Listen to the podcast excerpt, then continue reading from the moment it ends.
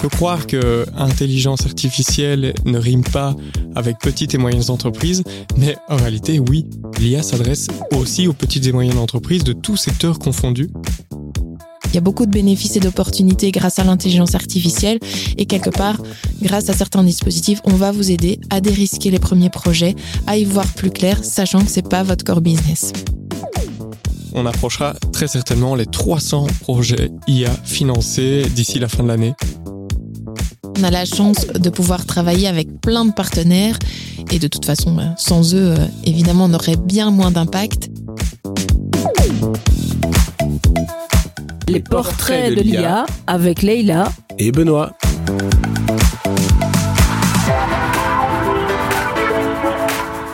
Bonjour à tous, chères auditrices et chers auditeurs, bienvenue dans ce nouvel épisode de notre podcast sur l'intelligence artificielle. Aujourd'hui, on accueille euh, Émilie Fogday et Antoine Hublet qui vont nous présenter et nous parler du programme Digital Wallonia Foréaille. Je suis ici également avec euh, Léla Rebou. Bonjour à tous. Bonjour Benoît. Bonjour Benoît. Bonjour à tous. Bonjour Benoît. Hello, hello. Alors, ben, on a en fait euh, du temps, donc on ne sait pas très bien combien de temps ce podcast va durer. On va prendre tout le temps qu'il faut pour aborder les différents sujets qu'on a préparés aujourd'hui. Et justement, avant de plonger dans le vif du sujet, euh, est-ce que vous pourriez, Émilie et Antoine, nous dire qui vous êtes et nous expliquer un petit peu votre parcours? Avec plaisir et ravi d'être ici avec vous aujourd'hui. Donc, euh, Émilie Fauquedet, j'ai bientôt 40 ans, tout juste. Et euh, je suis passionnée d'entrepreneuriat et j'adore être dans des environnements technologiques. Voilà, j'ai fait une formation à la base euh, d'ingénieur civil en mécanique, avec euh, dès le début, dans le cadre de mes études, un cursus aussi en création de petites et moyennes entreprises.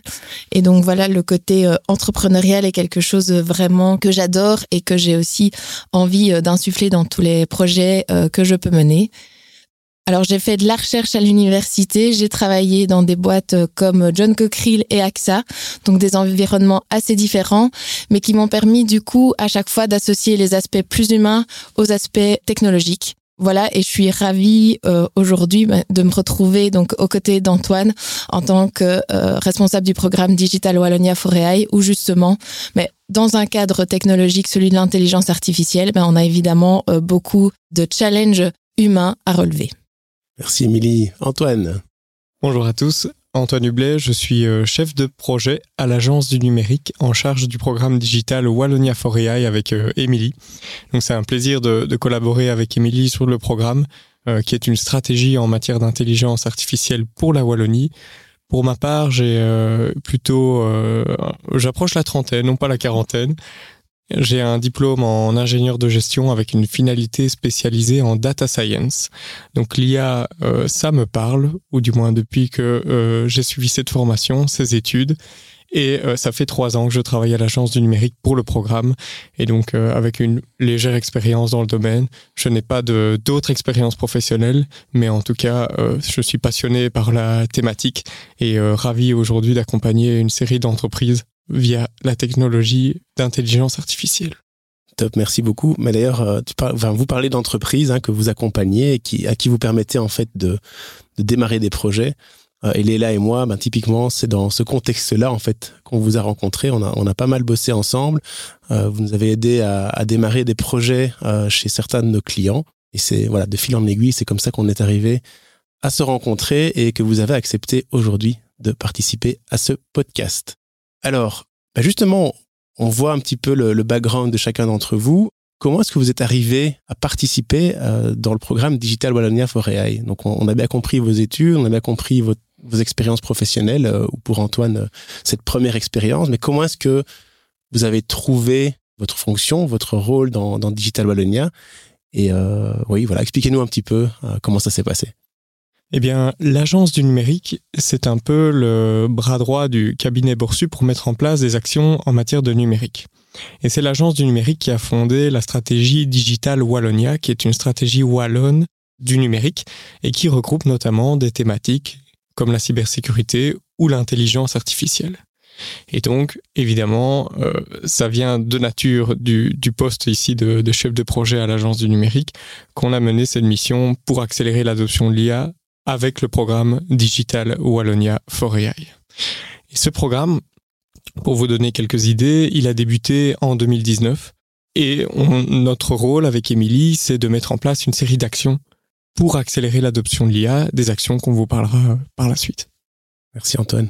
Alors pour ma part, j'avais été impliquée euh, dans le cadre de projets euh, de recherche au démarrage et puis j'avais eu la chance en fait de travailler avec l'agence du numérique directement et avec les universités et les centres de recherche pour aller déposer le projet Trail aussi auprès euh, du gouvernement. Et donc, c'est ce qui m'a fait euh, déjà euh, être proche du programme Digital Wallonia for AI à l'époque. Puis après, voilà, j'ai eu d'autres missions en tant que freelance et finalement, c'est mise aussi l'opportunité, bah, grâce à celle qui m'a précédée, Julie, de Berrier, euh, qui travaille d'ailleurs pour Agoria comme moi, qui euh, voilà disait qu'elle euh, voilà elle changeait de fonction et le poste voilà s'est ouvert et comme je le dis en souriant, mais j'ai vu la première fois ça sur LinkedIn une fois. Voilà, ça a déjà titillé ma curiosité, une deuxième, une troisième, et là je me suis dit que c'était c'était plus du hasard et qu'il fallait vraiment que j'en sache plus. Et voilà, j'ai je suis convaincue que c'est une merveilleuse aventure il y avait sans doute un petit algorithme LinkedIn qui avait repéré tes, ce que tu avais envie de faire et qui t'a gentiment envoyé le poste plusieurs fois. Donc, euh, comme quoi l'IA est partout et euh, ça a l'air de fonctionner parce que tu remplis très bien tes fonctions, Anton aussi d'ailleurs. Donc, euh, voilà, magnifique. Nous, je pense que chez Delaware, on travaille avec vous depuis le début. Donc, si je me trompe pas, ça fait trois ans. Hein. Depuis le début, je confirme. tout à fait. Voilà, donc j'ai l'impression que ça fait plus longtemps, mais c'est vrai que trois ans finalement. Donc c'était en plein pendant le Covid, si je me trompe pas. Tout à fait. J'ai démarré d'ailleurs mes fonctions pendant le Covid. D'accord, ok. Bon, on en reparlera peut-être euh, tout à l'heure. Super. Donc, on va peut-être aborder un peu plus en détail ce qu'est euh, effectivement le programme Digital Wallonia for AI. Donc, on a bien compris que c'était un organe qui visait en fait à promouvoir l'IA et à faire en sorte que les entreprises puissent en bénéficier. Mais euh, j'imagine que nos auditeurs se posent la question, ok, mais concrètement, c'est qu'est-ce qui se passe, qu'est-ce que vous offrez, quel est l'accompagnement que vous mettez en place, et pourquoi est-ce que, dans un deuxième temps, pourquoi est-ce que c'est important pour la Wallonie d'avoir cet accompagnement? Eh bien, le programme Digital Wallonia for AI, c'est un peu comme une marque qui est pilotée par euh, plusieurs acteurs et dont la mission est d'accélérer l'adoption de l'IA. Et pour ce faire, on va par exemple mettre en place des actions de sensibilisation, des actions d'accompagnement ou encore des actions de formation à destination des entreprises. Donc on brasse très large au travers du programme digital Wallonia for AI pour soutenir les acteurs. Alors je parle d'entreprise, en réalité on va même au-delà. On s'adresse aussi aux citoyens, on s'adresse aux écoles, on s'adresse aux étudiants, on s'adresse aux organisations publiques. Et donc on va toucher tout un panel via notre mission, d'une certaine manière, de par notre mission d'accélérer l'adoption de l'IA. Et dans Digital Wallonia, on va retrouver plusieurs programmes, dont Digital Wallonia Forea est peut-être un des plus gros, avec euh, au début un budget accordé au programme de 875 000.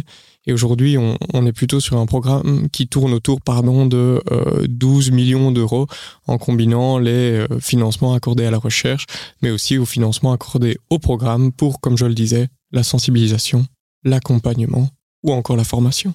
Donc, ce que je comprends, c'est 12 millions d'euros pas uniquement pour Digital Wallonia, mais vraiment dédié au programme Digital Wallonia for AI pour soutenir l'ensemble de, l'évolution et du push de l'IA dans, le secteur. Ok. Exactement, oui. Donc en trois ans, c'est une évolution euh, spectaculaire en fait. Oui, c'est énorme. Euh, on a fait quoi fois, fois 24 Impressionnant, impressionnant. Ah oui. Tout à fait. Et euh, évidemment, il y a un gros morceau qui est dédié à la recherche en matière d'intelligence artificielle.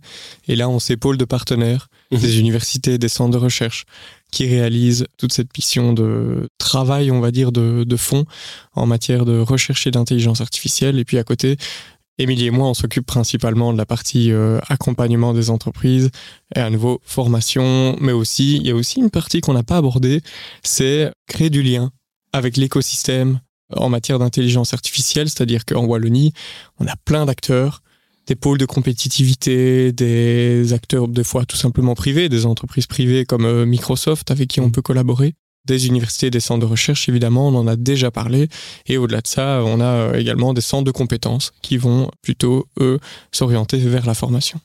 D'accord. D'ailleurs, on est convaincu que c'est évidemment en travaillant ensemble qu'on va avoir plus d'impact. Et je crois que ça, c'est vraiment euh, ce qui nous drive aussi au jour le jour, c'est voilà, de mettre en place des initiatives avec tous les partenaires dont parlait Antoine pour justement maximiser l'impact. On sait qu'on est une petite région. Voilà, on a effectivement pas mal d'acteurs différents, que ce soit au niveau de la formation, de la recherche, de l'accompagnement. C'est comment finalement on fait aussi travailler tout le monde ensemble pour maximiser euh, finalement les retombées euh, sur notre région. Mmh. Donc ça, ça, ça c'est partie des défis. Donc c'est peut-être le, le paysage très différent de ce qu'on trouve en Wallonie, si on compare par exemple à d'autres euh, parties du pays ou à d'autres pays dans le monde, le fait que le, le landscape des entreprises et l'écosystème justement est, est, tellement différent qu'on a besoin d'un accompagnement très très spécifique. On a beaucoup de PME par exemple. Alors l'IA oui ça fait rêver, mais euh, des PME, des très petites entreprises également, pour qui peut-être l'IA est un rêve. Et donc l'idée c'est quoi? C'est de leur montrer qu'en fait ça peut se concrétiser, ce n'est pas qu'un rêve, tout à fait. Et alors, en fait, oui, en Wallonie, on a 98% de, de, petites et moyennes entreprises sur le territoire et on, peut croire que intelligence artificielle ne rime pas avec petites et moyennes entreprises, mais en, réalité, oui, l'IA s'adresse aussi aux petites et moyennes entreprises de tous secteurs confondus. D'ailleurs, on touche majoritairement des entreprises du secteur bah, de l'industrie, des soins de santé, de l'énergie, euh, IT télécommunications, le secteur public aussi, mais on touche ici, euh, via nos programmes d'accompagnement, 78% de PME, ce qui est quand même assez conséquent. Après, évidemment, derrière, il faut de la donnée parce que sans données, mmh. il n'y a pas d'intelligence artificielle. Et ça, c'est sans doute un, un, des grands défis, euh, peut-être justement des, des, petites structures, c'est d'avoir cette, cette, donnée de qualité à disposition pour pouvoir commencer quelque chose. Exactement. Et là, évidemment, on leur laisse un peu la main pour pouvoir justement collecter ces données, mais on interagit ici au travers du programme plutôt sur l'aspect analyse des données, traitement des données, euh, même si, vous le verrez par la suite, euh, certainement vous l'entendrez par la suite via ce podcast, euh, on propose différents dispositifs et on va aider de l'exploration jusqu'à la mise en place mmh. d'un projet. Et puis je pense aussi euh, qu'il faut bien se rendre compte que bah, pour les PME, d'une part, bah, on peut avoir vite euh, le nez dans le guidon. On n'a pas forcément la structure nécessaire euh, non plus pour avoir euh, toute une série de départements, de personnes qui sont dédiées justement à ce volet IA. C'est bien normal. Euh, ce qu'on veut faire aussi, c'est aider ces PME parce qu'il y a un côté euh, risque évidemment, qu'elles peuvent peut-être moins prendre de par aussi la, Le fait qu'elles soient plus petites, tout simplement. Et donc, c'est vrai qu'on veut euh, les aider d'une part au niveau aussi euh, mindset, mais au niveau aussi, euh, voilà, risque pour se dire, allez, go, on y va, on teste. Il y a beaucoup de bénéfices et d'opportunités grâce à l'intelligence artificielle. Et quelque part, grâce à certains dispositifs, on va vous aider à dérisquer les premiers projets, à y voir plus clair, sachant que c'est pas votre core business. Mmh. Alors, c'est peut-être le moment justement de d'expliquer en, en détail, enfin en détail, dans les grandes lignes, on va dire, les différentes options d'aide que vous proposez, euh, les différents programmes qui sont lancés au sein de, cette initiative. Et j'en profite pour rebondir même sur ce qu'Émilie disait. Notre rôle, c'est d'être un facilitateur pour dérisquer des projets numériques, et ici des projets plus spécifiquement en matière d'intelligence artificielle. Et pour ce faire, on a plusieurs dispositifs, des aides en termes d'accompagnement, qui visent bah, d'une part à faciliter l'identification d'un prestataire capable de réaliser euh, un projet en intelligence artificielle, mais aussi octroyer un financement pour justement dérisquer un maximum le projet et faire en sorte que l'entreprise puisse tester pardon, sa faisabilité. Ok, donc je prends l'exemple. Euh, Leila, par exemple, est euh, CEO d'une euh, d'une boîte de 25 personnes en Wallonie. Elle a, elle a des idées. Seulement 25 ouais, 49, 50. PME, c'est quoi? C'est 249 maximum la, la définition? C'est bien ça, oui. Alors, on va se faire plaisir. Il y a 249. Ah, voilà, enfin. t'es déjà une belle entreprise. Euh, il y a plein de choses à faire. T'as des données. Euh, t'as tes employés qui sont tous sur ChatGPT. Ils sont tous fous. Ils veulent essayer des trucs. Euh, mais toi, tu sais pas par où commencer. Donc, t'es au courant que Digital Wallonia peut te supporter. Alors, concrètement, je dois faire quoi pour démarrer un truc? Je, je, C'est quoi les démarches que je dois suivre? Alors, on a un dispositif qui est tout prêt, effectivement, pour répondre à ce besoin-là. Le dispositif s'appelle euh, Startia.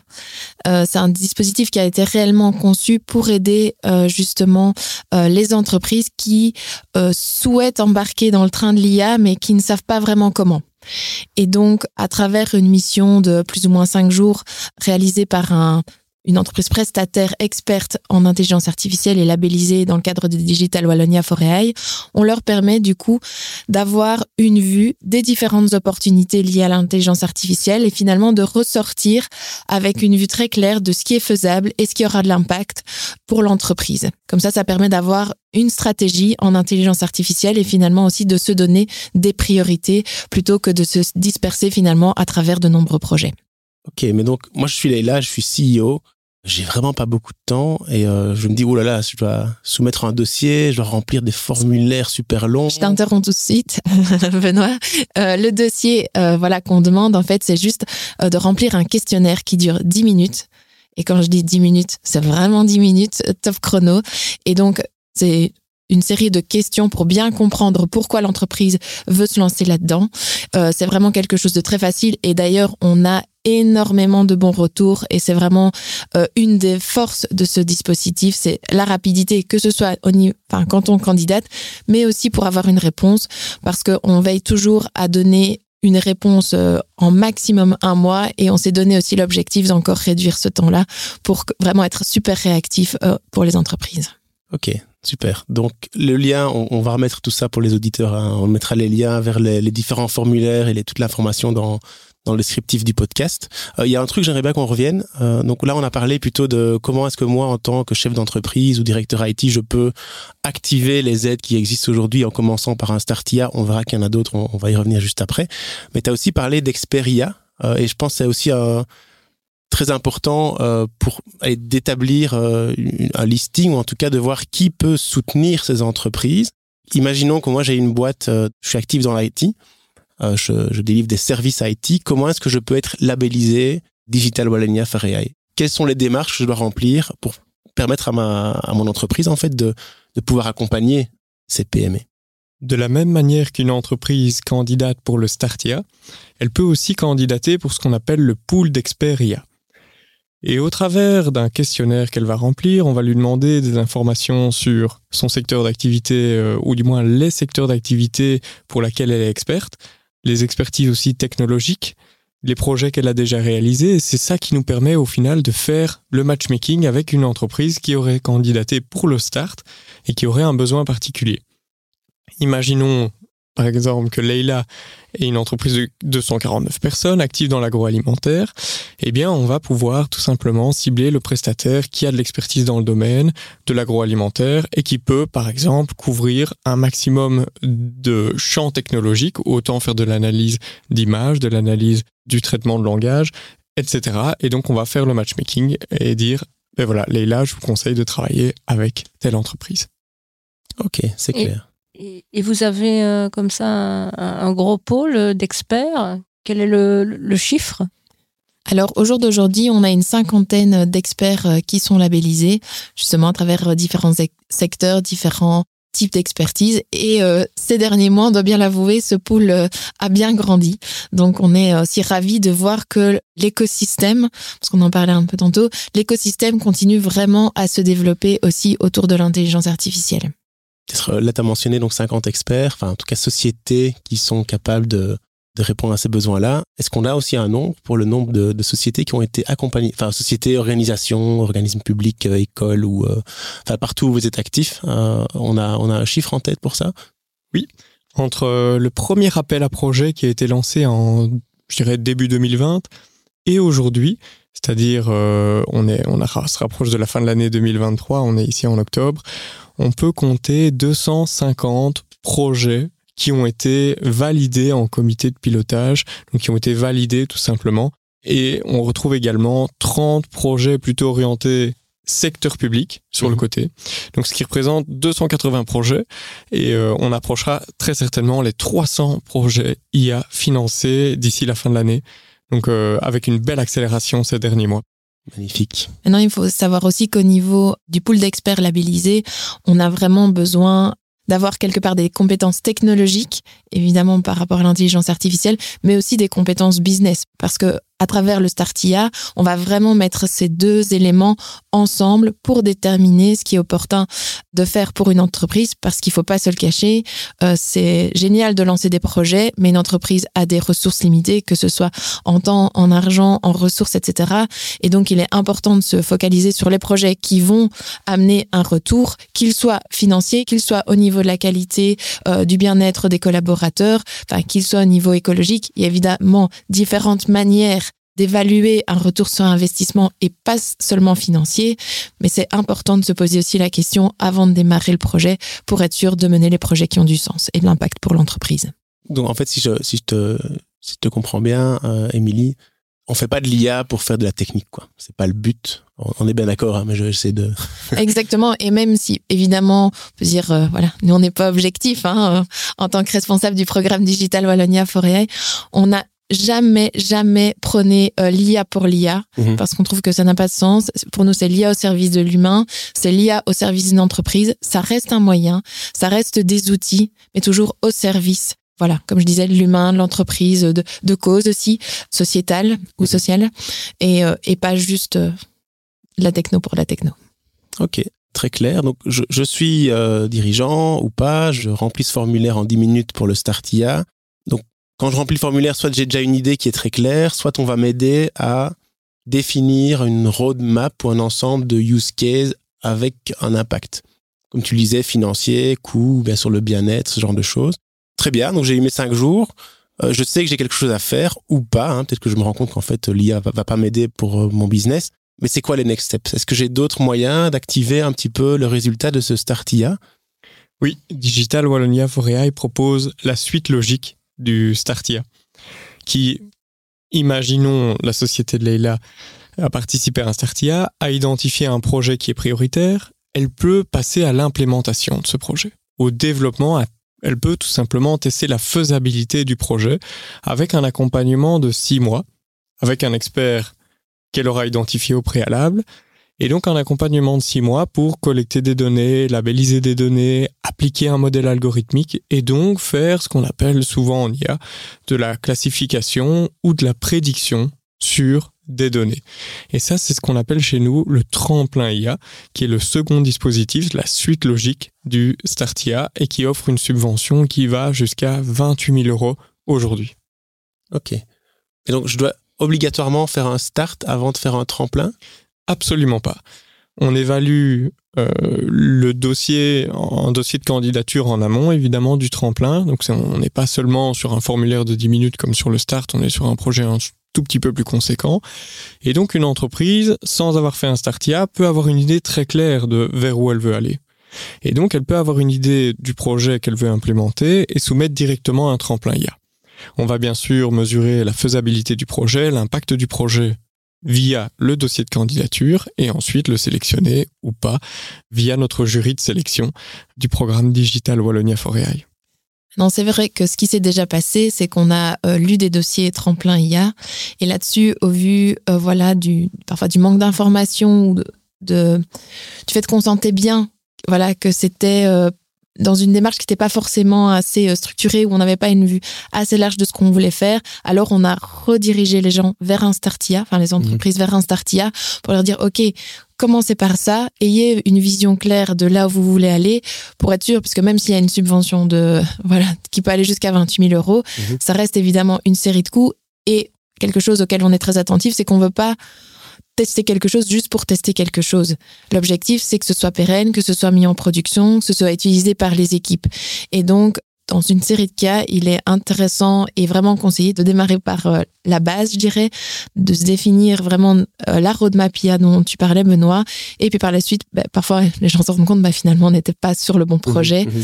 Et alors là, c'est redirigé. Et dans le cas où parfois, c'est effectivement, c'est le bon projet, mais en fait, il y a aussi toute la réflexion du retour sur investissement dont on parlait, qui est du coup intégré dans la démarche et qui du coup apporte aussi plus de poids, notamment via les directions d'entreprise, euh, via Mhm. l'ensemble, enfin, le reste des collaborateurs.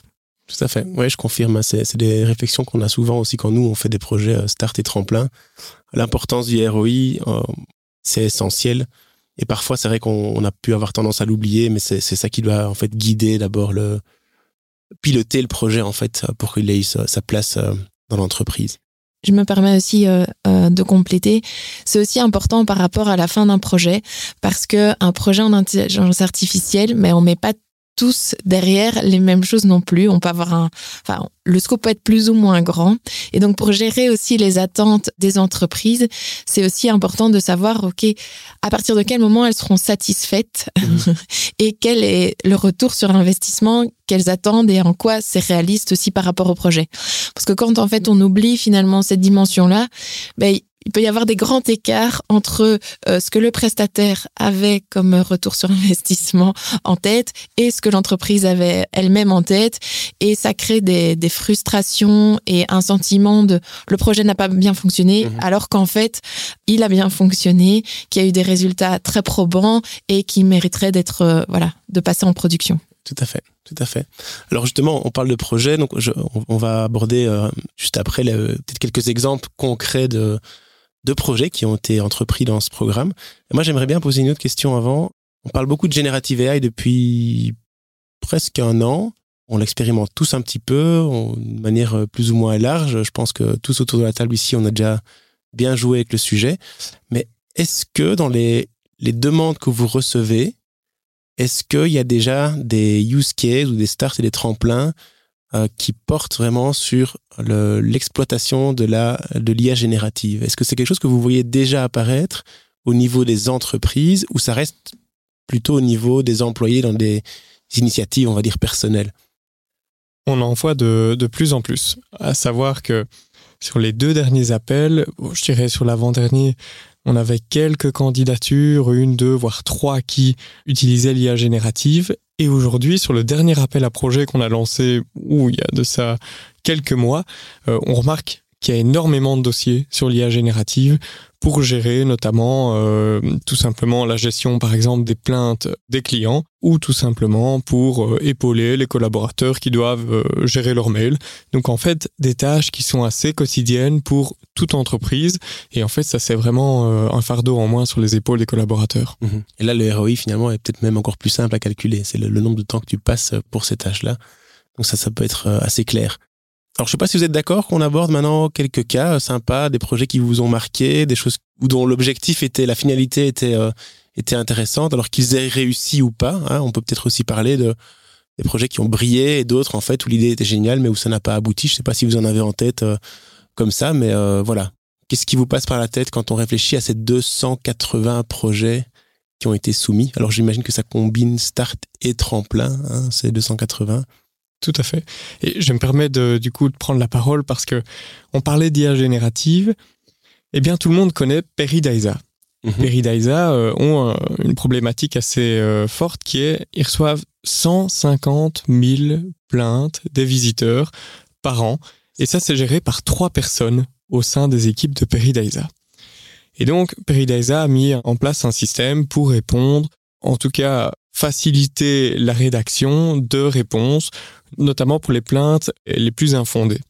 Et ça, c'est un système aujourd'hui qui permet, euh, parce que une, entreprise n'est pas extensible, certaines personnes vont dire, ok, on n'a qu'à rajouter euh, deux trois collaborateurs. Eh bien non, c'est pas si simple. Même pour Peridaisa, qui a un parc assez grand, c'est plus simple aujourd'hui de faire appel à une technologie pour épauler justement ces trois collaborateurs sur cette problématique. Et c'est une problématique qui est courante et qu'on rencontre même dans le secteur public. Par exemple, pour la gestion des plaintes des déchets. C'est-à-dire qu'une intercommunale, elle s'occupe généralement du ramassage des déchets et euh, on doit bien évidemment pouvoir traiter les demandes des citoyens par rapport à ces déchets, ou du moins au traitement des déchets. Et ça représente, en tout cas, le, retour qu'on a eu, par exemple, du BEP, euh, du Bureau économique de la province de Namur, ça représente plus ou moins 30% de plaintes qui sont injustifiées. Par exemple, euh, mon camion poubelle n'est pas passé hier et donc mes déchets n'ont pas été ramassés. Et en fait, tout simplement, hier, c'était un jour férié. Ça, ça arrive régulièrement. Et ça, pour un collaborateur, il n'y a rien de plus ennuyant que de répondre à ce type de, de, questions. Et donc là, on met en place des systèmes qui sont capables de rédiger une proposition de réponse. Ici, on est toujours dans le cadre de l'IA générative, mais en tout cas, qui permettent d'épauler les collaborateurs pour mmh. répondre à ces demandes qui sont assez euh, lourdes ou pénibles. Et ce que j'aime bien dans l'exemple euh, que vient d'évoquer, enfin dans les exemples que vient d'évoquer euh, Antoine, c'est que d'un côté, effectivement, ça permet de gagner du temps aussi, évidemment, euh, pour les collaborateurs qui parfois sont assaillis de plaintes, hein, comme, Mhm. comme il l'expliquait pour Peredaisa. Et en même temps, là, on est sur des cas où clairement, on améliore le bien-être d'une part des collaborateurs euh, qui doivent traiter ça, parce que euh, au niveau du BEP, il nous disait, bah, les plaintes, elles sont pas toujours écrites de manière très sympa, il faut bien l'avouer. Et puis aussi, bah, le service aux clients. Oui, et donc, euh, où les clients, finalement, vont avoir des réponses euh, plus rapides, euh, où on va pouvoir aussi tirer voilà, des informations de to- toutes ces réponses-là et améliorer aussi les services derrière. Donc, je trouve que c'est vraiment dans un cercle vertueux. Mhm. On, on parlait justement dans un autre épisode de ce podcast avec Alexandre Pierson, qui est chefin à la commune de Woluwe Saint-Pierre, bah, de ce genre de problématique, hein, le, le ramassage des déchets, s'assurer que tout va bien, etc. Et euh, je me souviens plus si on avait abordé l'utilisation de la GNI pour ça, mais typiquement, c'est vrai que c'est des, suggestions que, ou en tout cas des questions que chaque organisme public devrait se poser, parce que des plaintes, on en aura toujours, euh, peu importe euh, euh, là où on travaille. Et euh, c'est un cas d'application qui est en fait, je vais pas dire standard, mais qui est très clair, quoi. Et là, on peut vraiment gagner très rapidement. Est-ce qu'il y a d'autres exemples de, de projets qui vous viennent en tête? J'ai par exemple un projet qui me vient en tête assez sympa. C'est celui de Gabi Smartcare. Et Gabi Smartcare place des bracelets sur les bras des bébés, des nourrissons, pour mesurer par exemple la fréquence cardiaque, euh, des paramètres respiratoires. Et le CTO de Gabi Smartcare, Olivier, nous mettait en avant le fait que pour un médecin, c'est pénible de devoir regarder euh, toute la nuit, en tout cas tous les signaux qui sont récoltés par ce bracelet pour une nuit de sommeil d'un bébé. Et donc, ça représente plus ou moins deux heures d'analyse et on peut pas toujours tout voir, d'où la raison de l'utilisation de l'intelligence artificielle pour détecter des anomalies dans justement le- les, données euh, liées à, à la respiration du bébé, à sa saturation en oxygène ou d'autres paramètres qui peuvent être collectés par un bracelet connecté. Et ça, c'est génial. C'est une vraie aide aujourd'hui pour le personnel médical et ça permet aussi de faire de la prévention pour éviter justement des événements tragiques pour des bébés. Et ça, c'est une technologie que je trouve assez incroyable. Mhm. Émilie a certainement aussi un cas à nous partager. Je la vois. Oui, mais il y en a plein des cas. Oui, on en a on- plus de on- 200. On a encore trois heures, donc euh, quand je rassure les Euh, auditeurs, c'est pas vrai. On a- on a euh, encore deux heures, pardon. ce que je trouve un... Enfin oui, on pourra en citer plein, peut-être des cas qui vont être de plus en plus parlants aussi dans les mois qui viennent, vu qu'on va arriver euh, en hiver, c'est toutes les questions énergétiques. On a eu pas mal de projets aussi euh, sur des lignes de production. Euh, Là, on pourrait vous citer plein de noms, mais où clairement l'intelligence artificielle euh, joue un rôle primordial, car elle va permettre d'optimiser une série de paramètres, notamment pour évidemment limiter euh, la consommation énergétique. Et donc, au-delà évidemment de la réduction des coûts qui est générée, évidemment, il y a tous les aspects aussi écologiques, bien sûr, derrière. Mhm. Et donc, je trouve que ça, ce sont aussi des très belles euh, applications euh, dans l'intelligence artificielle. Une chose aussi que je voulais euh, peut-être mentionner, c'est qu'on a une série de projets aussi dans lesquels des entreprises finalement développent une série de fonctionnalités pour leurs produits. Bah, Gabi Smartcare, là, c'est clairement au cœur de leurs produits. Mais certains qui avaient un produit plus traditionnel, euh, voilà, qui gérait une série de données et qui, grâce à l'intelligence artificielle, vont vraiment permettre de décupler finalement toute cette anal- analyse de données. On a vu récemment bah, une société qui s'appelle Degenius et qui fournit aussi voilà des logiciels, euh, notamment pour des boîtes comme Sequoia, etc et qui, grâce en fait à l'intelligence artificielle, vont pouvoir fournir des outils supplémentaires euh, pour leurs clients. Et eux-mêmes, ça leur permet d'étendre leur offre, euh, de développer aussi différents business models. Et donc là, on est en- dans toute une nouvelle approche. On est moins dans le j'améliore mes processus opérationnels, mais plutôt, en fait, j'innove, je développe de nouvelles choses, de nouveaux produits à destination de mes clients. Je crois que ça te parle, ça, Benoît. hein Ben, ça nous parle à tous les deux, Leïla, parce que je sais pas si on peut le dire. Oui, on peut, on peut le dire. En fait, on a, on est assez intéressés, Leïla et moi, par euh, justement, ok, comme tu l'as dit, enfin comme vous l'avez dit, l'IA pour m'améliorer au quotidien, dans allez, opérance- excellence opérationnelle. J'ai toujours du mal à dire ces deux mots. Euh, mais ensuite, il y a d'autres choses qu'on peut faire. C'est comment est-ce que tu peux générer des revenus en plus complémentaires avec tes données. Et récemment, on a suivi un cours là du MIT qui propose une méthodologie, en effet, le improving, qui est vraiment améliorer euh, l'excellence opérationnelle, le wrapping, pas le dire ici, et puis on a le selling, euh, qui vise vraiment, comme je l'ai dit, à générer de nouveaux flux. Alors, c'est déjà un niveau beaucoup plus élevé. Hein. Il faut un niveau de maturité qui est très haut pour les sociétés, sauf si elles ont démarré avec ça comme business model. Mais je pense que c'est aussi les exercices, enfin, nous, c'est ce qu'on fait en tout cas, euh, en tant qu'expert IA, c'est de pouvoir aussi aller jusque-là avec les entreprises qu'on accompagne. C'est vraiment leur faire prendre conscience aussi que parfois, il faut sortir un petit peu la tête du guidon et se projeter à 5 ans, 10 ans pour aller vers ce genre de nouveau business model, comme tu l'as dit, parce qu'en fait, bah, les données, elles vont être là. Et une fois qu'on a atteint un certain niveau de maturité, on peut réfléchir à ce genre de choses, mais il faut se projeter déjà dans l'avenir pour le préparer. Donc c'est vraiment un cours qu'on recommande. Hein. On va d'ailleurs aussi mettre euh, le petit lien dans, dans la description du podcast. Mais c'est super que tu aies abordé le, truc, Émilie, parce que je pense que enfin, c'est vraiment important en tout cas. Est-ce que tu as d'autres exemples encore en tête? Peut-être, où l'idée était géniale, mais en fait on, on remarque que bah oui, peut-être que l'IA c'était pas la bonne solution, ou alors les attentes ont dû être revues à la baisse parce que simplement euh, les conditions n'étaient pas là pour que ça fonctionne. Ou si on retourne la question, peut-être, euh, c'est à quoi est-ce qu'il faut faire vraiment attention? On en a peut-être déjà un peu parlé tout à l'heure, mais pour qu'un projet, on maximise ses chances de résultat, disons-le comme ça. Effectivement, j'allais te proposer de, retourner la question. Pourquoi? Parce que, euh, notamment quand on lit des dossiers tremplin IA, mhm. il y a déjà des dossiers qui sont recalés justement pour toute une série de raisons parce qu'il n'y a pas euh, justement les points que je vais citer juste après qui sont présents. Mhm. Un des premiers points, Antoine en a déjà brièvement parlé, ce sont les données. Voilà, si on constate effectivement qu'on est dans un scénario où on va aller collecter les données pour en fait, voilà, on sait déjà que là, il y a un premier frein parce qu'on n'a pas encore les données aujourd'hui avant de commencer le projet. Mhm. Et il y a beaucoup d'incertitudes au niveau de la collecte des données. Parfois, finalement, on disait qu'on allait savoir les connecter, collecter, on ne sait pas le faire, ou c'est dans un format, etc., qu'il va falloir retravailler. Les données sont peut-être, enfin, il y a une série de données peut-être qui ne sont pas valables, etc. Donc, tout ce travail-là prend pas mal de temps.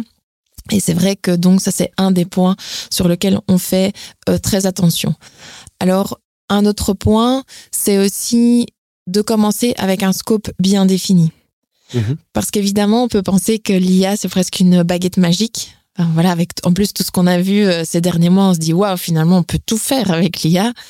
Mais non, ça reste, euh, enfin voilà, c'est pas une baguette magique. Et euh, si on part sur des scopes trop grands, bah finalement, de nouveau, on se disperse trop et on n'arrive pas à avoir des résultats qui sont peut-être suffisamment significatifs que pour être convaincu aussi que l'expérience était une bonne expérience. Et puis, ben, on en parlait, hein, je reviens là-dessus parce que pour moi c'est fondamental. Ben, c'est la question du retour sur investissement. Mais au-delà juste du pur retour sur investissement, c'est finalement tout l'état d'esprit dans lequel on se met et dans lequel on place aussi l'intelligence artificielle. Donc, est-ce que finalement, je veux tester l'intelligence artificielle juste pour le tester, comme nous, on a fait mhm. des tests aussi avec euh, ChatGPT, etc.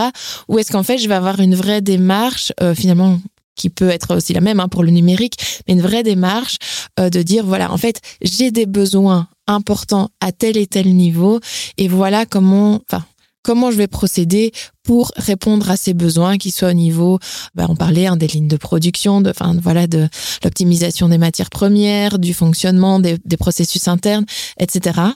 Euh, donc il y a vraiment cette question-là qui est essentielle. Et alors n'oublions jamais, jamais le côté humain.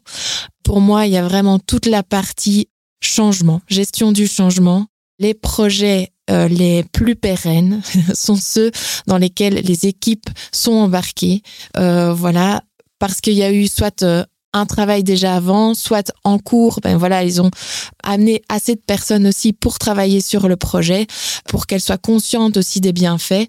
Parce que ce qu'on constate aussi, c'est qu'il y a beaucoup de personnes ben, qui peuvent avoir peur mmh de l'intelligence artificielle, peur que ça prenne leur job, peur que ça, ça chamboule trop leur quotidien, enfin peur, voilà, pour toute une série de raisons euh, qu'on comprend bien évidemment, mais c'est comment on peut dépasser ça et vraiment embarquer tous les collaborateurs pour comprendre ce que c'est, pour comprendre pourquoi on le fait aussi et pour donner des vraies chances au projet. Mmh. Et ça, c'est vrai que c'est un projet en soi, souvent. Hein.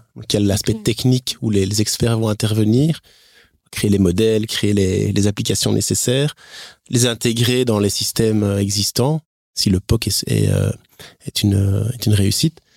Mais après commence en effet l'adoption, la communication, la gestion du changement, l'explication de ce que l'IA fait et aller prendre conscience aux gens que les résultats proposés sont en fait des résultats valables, si le modèle a été bien testé au préalable, pour que les gens aient confiance en celle-ci. Et ça, c'est vrai que c'est un, frein qu'on voit régulièrement, mais qui doit être euh, abordé avec des techniques, oui, une façon de, gérer euh, différente. Moi, j'ai deux questions. Tout d'abord, est-ce qu'on voit qu'il y a euh, une maturité qui est plus importante maintenant grâce au programme par rapport à l'intelligence artificielle? Donc, est-ce que les gens, d'une manière générale, la, comprennent mieux euh, dans, ce que vous voyez autour de vous, dans les sociétés qui vous contactent? Notamment, euh, je, je, pose cette question-là parce que donc, donc moi, je, je, je suis dans l'intelligence artificielle donc depuis un certain temps et j'ai souvenir d'un des premiers euh, très très gros projets dans lequel j'ai embarqué avec euh, avec une intercommunale de déchets et où euh, l'objectif c'était donc en, gros de, de faire de la détection de déchets, de, de la computer vision de déchets.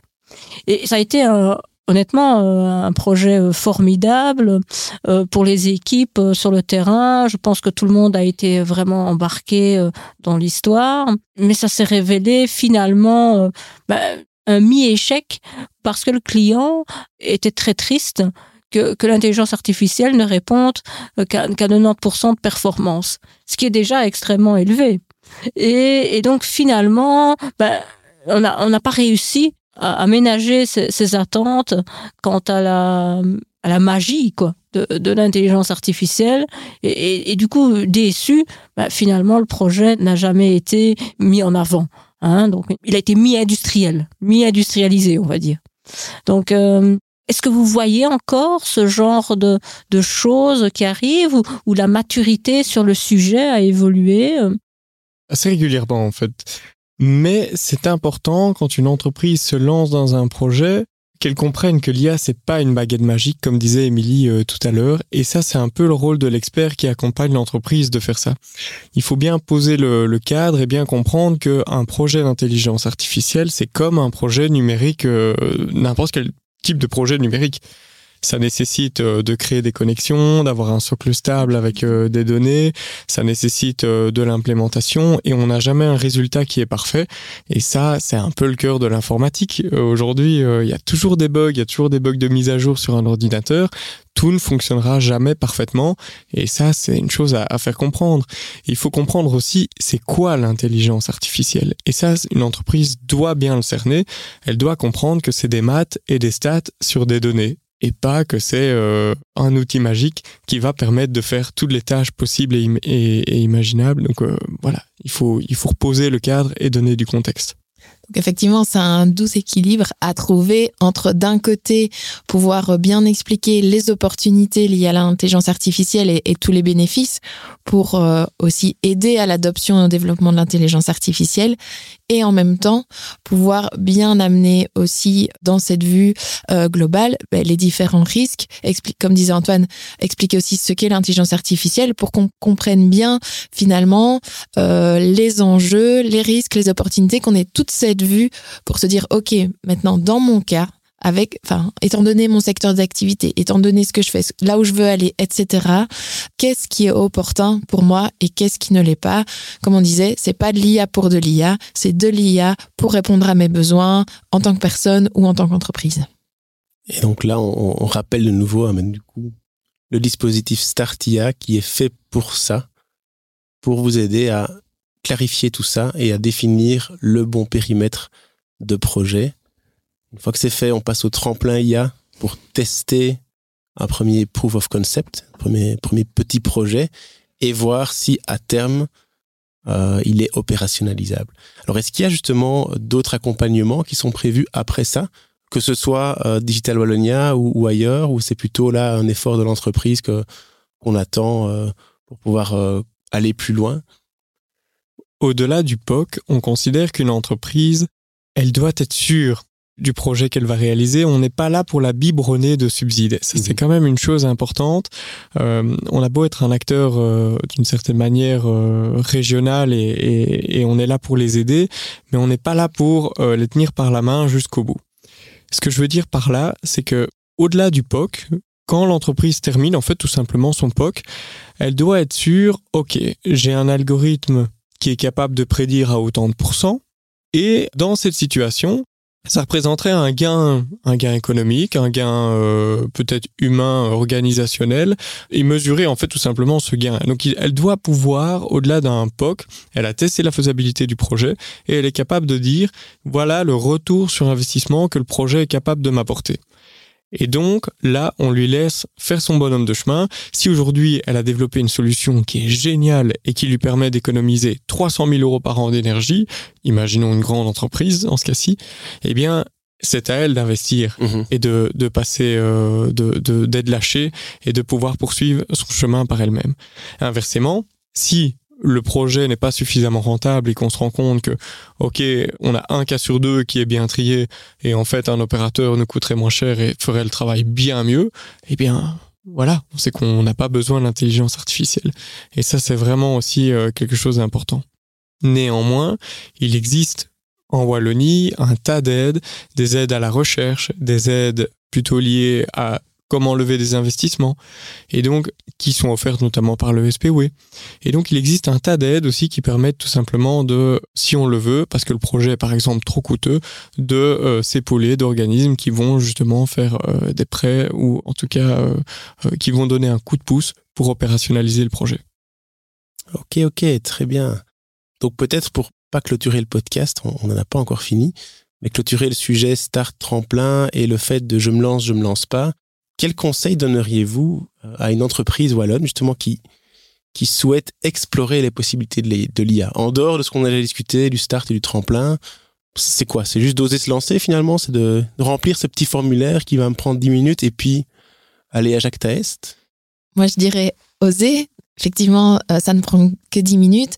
Mais si vraiment, avant ça, vous êtes encore trop frileux, je pense qu'il y a pas mal de ressources qui sont disponibles justement pour que vous sentiez un peu mieux les choses.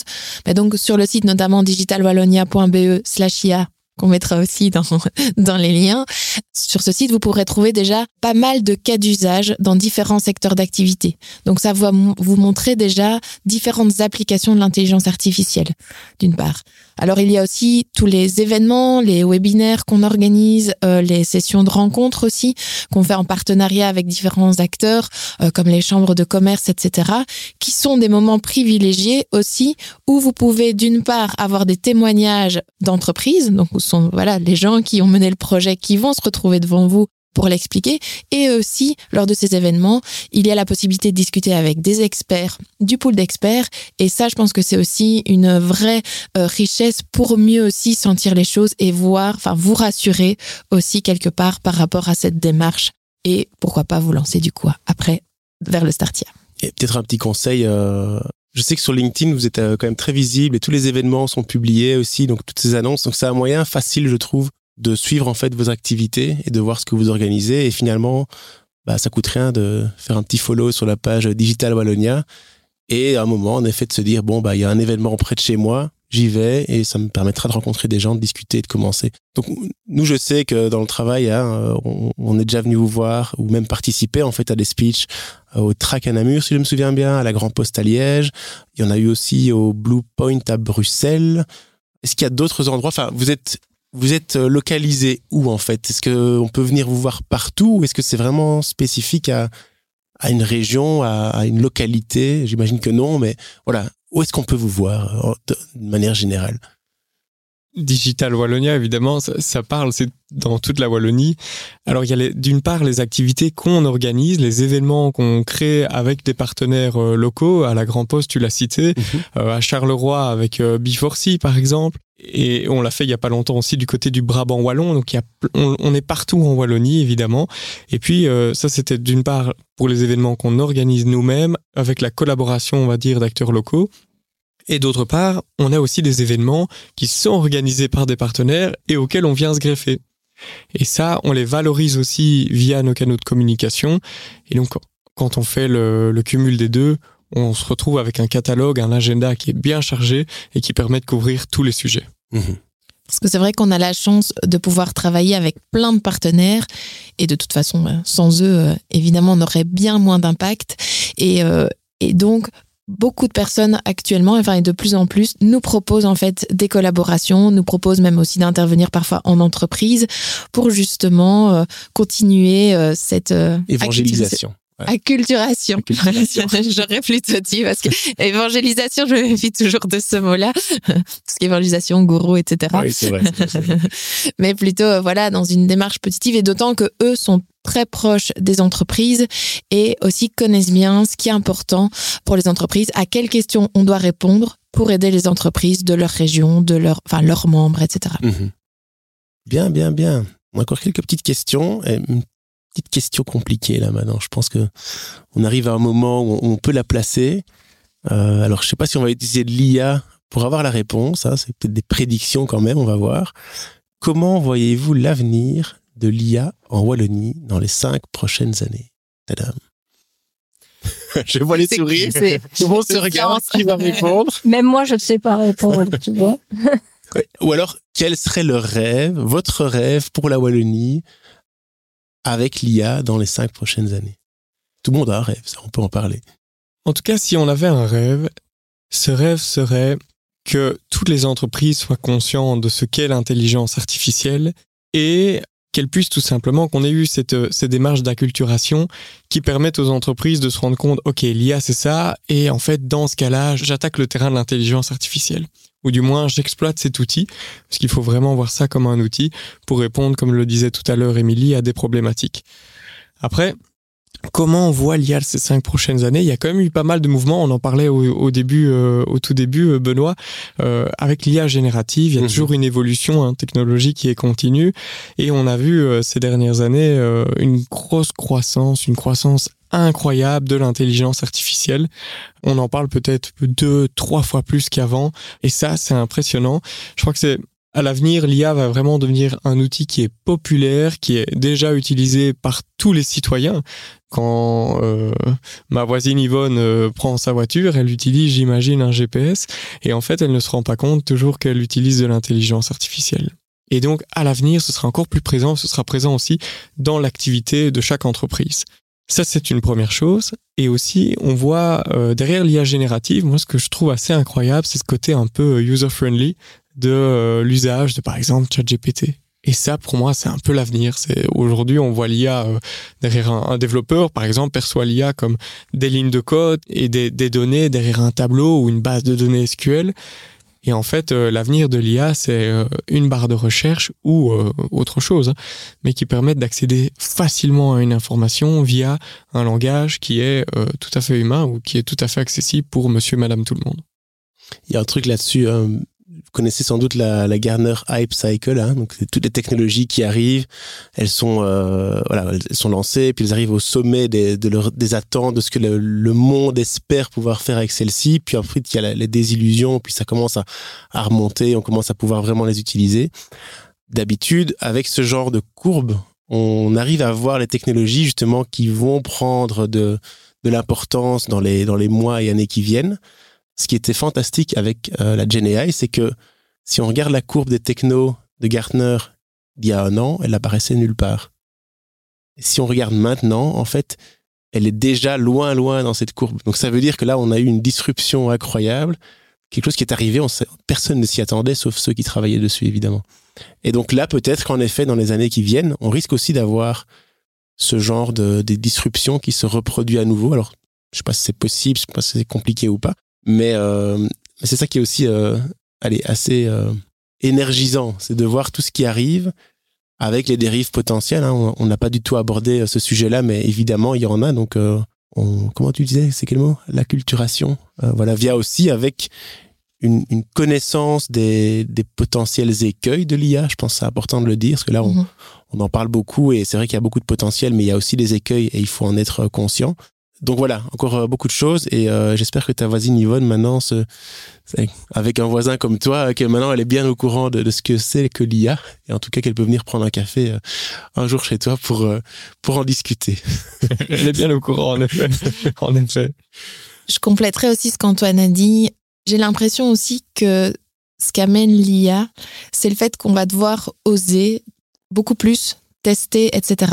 Alors c'est peut-être moins dans notre euh, euh, voilà mindset ici en Wallonie mais quelque part ce côté entrepreneurial, Mhm. ben, il doit être de plus en plus présent parce que euh, en fait l'IA elle va pas nous attendre, les pays voisins ils nous attendent pas non plus, donc tout l'environnement ne nous attend pas.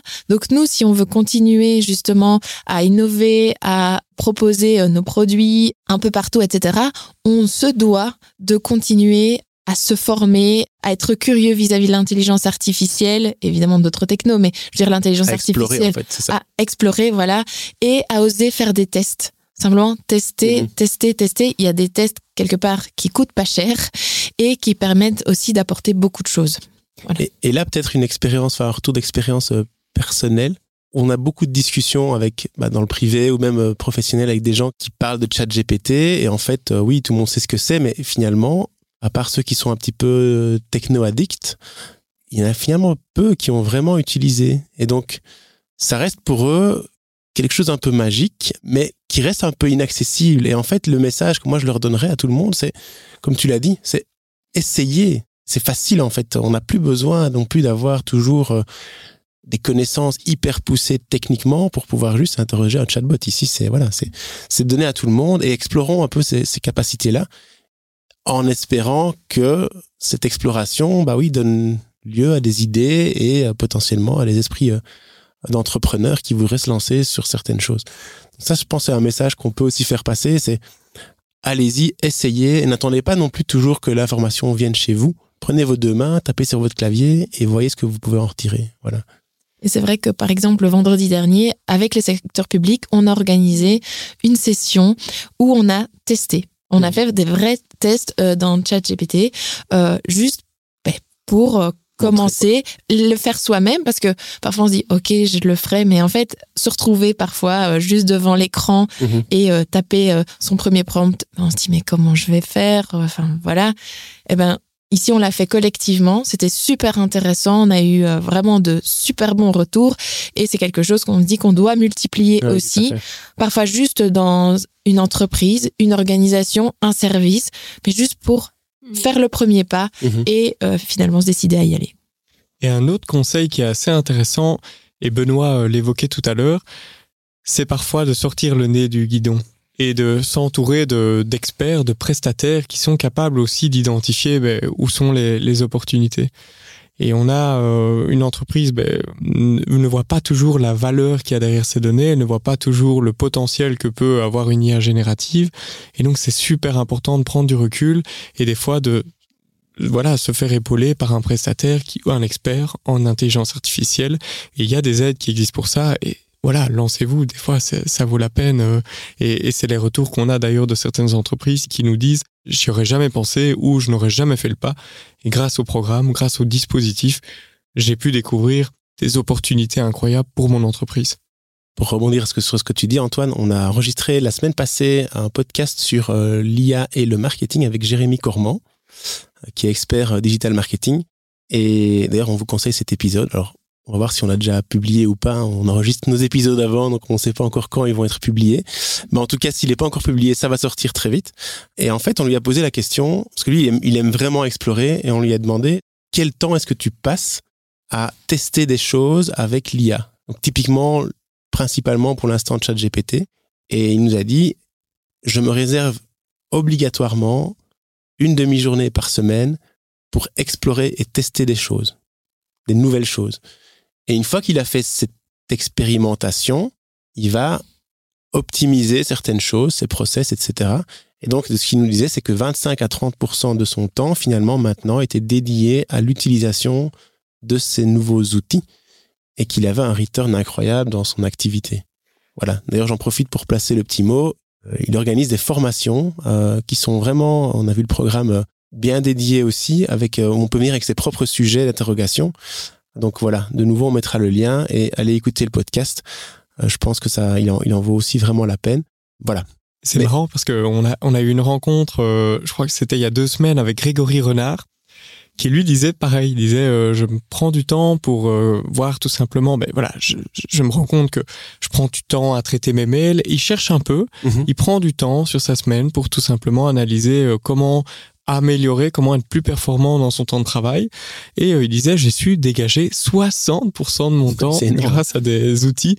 Et il dit, ça, ça me permet de faire plus de temps, de m'offrir en tout cas plus de temps personnel Mhm. pour faire du sport ou pour passer du temps avec ses enfants. Euh, ça, c'était la, belle conclusion en tout cas qu'il nous a évoqué. Mais en effet, ça vaut la peine d'être curieux et, je rejoins tout à fait euh, ta remarque. sortir le nez du guidon, ça c'est. Et puis, c'est, il y a l'investissement dans l'entreprise, etc., mais il y a aussi l'investissement sur soi, enfin, Mhm. pour soi. Ou... et je pense que ça, c'est, enfin, c'est primordial. Continuer à se former, tu veux dire Oui. oui, tout à fait. Et de justement tester les outils, parce que là, oui, c'est pour une activité, mais quelque part, c'est aussi pour soi-même, parce que finalement, relevant euh, sur le. Voilà. voilà, on développe aussi, même si c'est avec l'IA, une série soit de compétences ou soit une série de choses qu'on peut faire plus rapidement, qui apportent plus de valeur pour les clients, pour les, voilà, pour les collaborateurs, etc. Et quelque part pour soi aussi, Mhm. c'est, ça apportait plus de valeur. Tout à fait, tout à fait. Alors, peut-être une petite question, on l'a aussi lé- légèrement déjà abordée, mais est-ce qu'il y a des événements ou des initiatives euh, que les auditeurs devraient connaître? Euh, Bon, évidemment, on enregistre le podcast à l'avance, donc c'est compliqué de donner euh, des événements rapidement, mais je pense qu'on peut peut-être juste dire que voilà, si on vous suit sur les réseaux sociaux, en l'occurrence LinkedIn, mais est-ce que vous êtes présent peut-être ailleurs? Oui, on est présent aussi sur euh, Facebook, un peu moins, mais. LinkedIn et euh, Twitter. Ok, Et puis, il est toujours possible de s'inscrire à la newsletter Digital Wallonia Ah, voilà. Foréaille, où là, vous allez directement recevoir dans votre mailbox les euh, événements, les formations, euh, les webinaires, euh, les, aussi l'ouverture des appels à projets. ah bien, Voilà, directement. euh. ok. Donc ça, c'est le bon moyen pour savoir ce qui se passe euh, dans l'écosystème Digital Wallonia. Et, Euh, oui, et je me permets de le répéter, aussi la page digitalwallonia.be slash IA. slash IA. Voilà, où là, on met vraiment à jour continuellement. Et donc, euh, vous avez, enfin, quand vous y allez, vous avez la dernière information, les événements qui vont se passer euh, dans les semaines qui viennent, euh, aussi, comme je disais, les cas d'usage, les témoignages et le lien vers les appels à projets. Magnifique. Et il y a même parfois des événements qui ne s'adressent pas spécifiquement aux entreprises, au secteur public. On a aussi des événements tout public. Je pense, euh, et du coup, je réponds directement à ta question, Benoît. Je pense par exemple au Kik Festival, qui est un festival sur le numérique et la créativité qui a lieu euh, fin octobre. Et ça, c'est aussi des choses qui sont euh, très riches et ça vaut la peine du coup de s'investir et de prendre quelques secondes pour aller voir sur le site digitalwallonia.be slash IA ce type d'événement parce que euh, c'est des boîtes euh, qu'on voit tous les jours, ce sont des, personnes qui sont pleinement impliquées dans des projets super créatifs et euh, c'est un peu aussi comme le pavillon du numérique. Quand on parle d'IA et de créativité, on pense directement au pavillon du numérique à Namur. Ça aussi, c'est un lieu typique du numérique en Wallonie et qui vaut la peine des fois d'être visité. Tout à fait. Donc le, le kick, c'est bien aussi à Namur, hein, je pense. C'est ça, hein? Tout à fait, oui, c'est au centre-ville de Namur. Ok. Et ça démarre le 26 octobre et c'est chaque année, donc euh, Ok, donc euh, on sait qu'en octobre, ça c'est un événement à ne pas rater en tout cas. Très bien, très bien. Mais je pense qu'on arrive tout doucement à la, à la fin de ce podcast. Ça fait déjà plus d'une heure qu'on qu'on discute. On aurait pu continuer. En fait, on s'amuse plutôt pas mal. je vois Quand rigoler. on est lancé, euh, Voilà, c'est parti. Hein. C'est parti, c'est parti. Peut-être pour finir, est-ce qu'il y a un message que vous souhaiteriez passer à nos éditeurs aujourd'hui je te laisse parler, Antoine. ouh, tu me mets la pression, Emily. Je, Mais euh, je dirai mon message après. Alors, personnellement, si j'avais un message à faire passer, c'est le fait que l'IA, c'est vraiment un outil super intéressant pour dégager du temps, mettre en fait l'humain là où il a une réelle valeur ajoutée. Et ça, c'est peut-être le cœur même de l'intelligence artificielle, en tout cas de son intérêt, c'est de mettre l'humain euh, là où il a une réelle valeur ajoutée, c'est lui dégager du temps sur les tâches qui sont ennuyeuses et, et- et répétitives. Et donc ça, c'est vraiment quelque chose que je trouve assez incroyable dans cet outil. Et en fait, ça se dégage d'une part dans la vie de tous les jours, quand Netflix me propose d'avoir une série qui est en lien avec ce que je regardais précédemment, parce qu'il connaît un peu mes goûts, mais ça va aussi pour les entreprises, ça marche aussi surtout, et même surtout je dirais, pour les entreprises, pour pouvoir dégager du temps, par exemple, comme on l'a évoqué, pour gérer des plaintes de clients qui sont totalement infondées. Ça, c'est peut-être la première conclusion. La seconde, ce serait euh, l'IA, c'est un outil formidable pour dégager du temps. Et donc cette complémentarité euh, humain-machine, et c'est aussi un réel outil pour dégager euh, pour une entreprise euh, des, une valeur, on va dire économique, une valeur organisationnelle. Et je vais revenir sur un cas en fait qui me parle beaucoup. On a par exemple rencontré il y a peu de temps et fait venir en fait Antoine Huberland, le, le manager de Ikea. Tout le monde connaît Ikea. À Liège, oui. Oui. Et euh, donc, il est manager du Ikea de Liège. Et en fait, le personnel du magasin avait vraiment mal la nuque pour euh, lorsqu'il réalisait l'inventaire des produits, parce qu'on imagine les, les, grands étalages chez Ikea, c'est très impressionnant. Et, euh, et, en fait, ça avait mal, mal la nuque pour le, faire les inventaires, et on a tout simplement, en tout cas Ikea ici, a développé un projet pour automatiser les inventaires et donc dégager du temps pour le personnel pour faire du conseil client. Et donc là, c'est vraiment l'exemple qui met en avant cette complémentarité, en quoi l'humain est vraiment doué, c'est ce côté émotionnel. Et euh, en fait, l'intelligence artificielle, c'est une forme d'intelligence humaine euh, versus l'humain, c'est peut-être huit formes d'intelligence humaine, euh, intelligence pardon. Euh, et donc c'est toute cette complémentarité qui est très intéressante. L'intelligence artificielle, c'est une intelligence logico-mathématique, et l'humain à côté de ça, il a plein d'autres qualités, il en a beaucoup d'autres même, et c'est super intéressant de, de faire euh, le lien entre les deux et de, de travailler main dans la main parce que un plus un ici euh, fait trois pour moi. Alors, je ne sais pas si je peux le dire comme ça, mais je le dis quand même. Vas-y, vas-y. J'allais dire, ne nous croyez pas sur parole, surtout. Faites votre propre expérience de manière intelligente et curieuse. Allez, pas oser et allez tester. Voilà. Magnifique. Léla, un petit mot pour conclure. Non, moi, c'était, c'était vraiment très, très intéressant euh, d'en savoir plus sur, sur tous ces projets euh, d'intelligence artificielle au, au sein de la Wallonie. Euh, Je ne savais pas que la Wallonie était aussi riche de ces projets. C'est bien dommage que tout le monde ne le sache pas, mais grâce à ce podcast, ça va se savoir et ça c'est important aussi et qu'on puisse pouvoir capitaliser là-dessus et catalyser euh, tous ces efforts euh, pour que la Wallonie puisse euh, dire quelque chose aussi hein, face à tous ces grands hein, euh, qui nous entourent. Voilà, c'est en effet un tout grand merci à, à toi, Émilie euh, Fauquedet, Antoine Hublet, Léla Rebout pour euh, ce bel épisode. On espère en effet que euh, maintenant vous êtes tous au courant de, de ce qu'on peut faire, euh, qu'il y a des accompagnements qui existent et qui vont vraiment pouvoir aider votre société à, à se développer dans ce domaine-là et surtout à devenir plus euh, plus visible sur le marché et à, à- j'allais dire vous améliorer, mais c'est pas c'est pas le but. Et euh, merci à tous. On se retrouve très bientôt pour un nouvel épisode de l'intelligence artificielle dans un secteur spécifique. On va pas l'annoncer tout de suite. Je me rends compte que je parle beaucoup et que ma conclusion du coup n'est pas pas géniale, mais c'est pas grave. On est là, on, a, on va pas couper ce podcast, donc euh, on continue à parler. C'est très bien. C'était Benoît Lefebvre avec Léla Rebou. J'ai une petite marre, c'est pas grave. On va pas couper, je vous le jure. Euh, un tout grand merci. On, Merci à vous. on se retrouve très vite. À très bientôt. Merci à vous.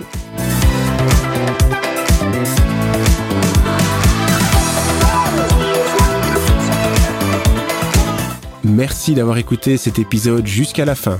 Si vous l'avez apprécié, n'hésitez pas à le partager à vos amis, à votre famille et à vos collègues. Nous vous serions très reconnaissants si vous pouviez laisser une évaluation 5 étoiles dans votre application de podcast préférée. Ça nous aide vraiment à grandir. Vous avez un projet en IA, des idées que vous souhaitez discuter? Notre société, Delaware, peut vous aider. N'hésitez pas à nous contacter sur portraitIA@delaware.pro, portrait au pluriel, ou sur les réseaux sociaux. C'était Léla Rebou et Benoît Loffet, et on vous dit à très vite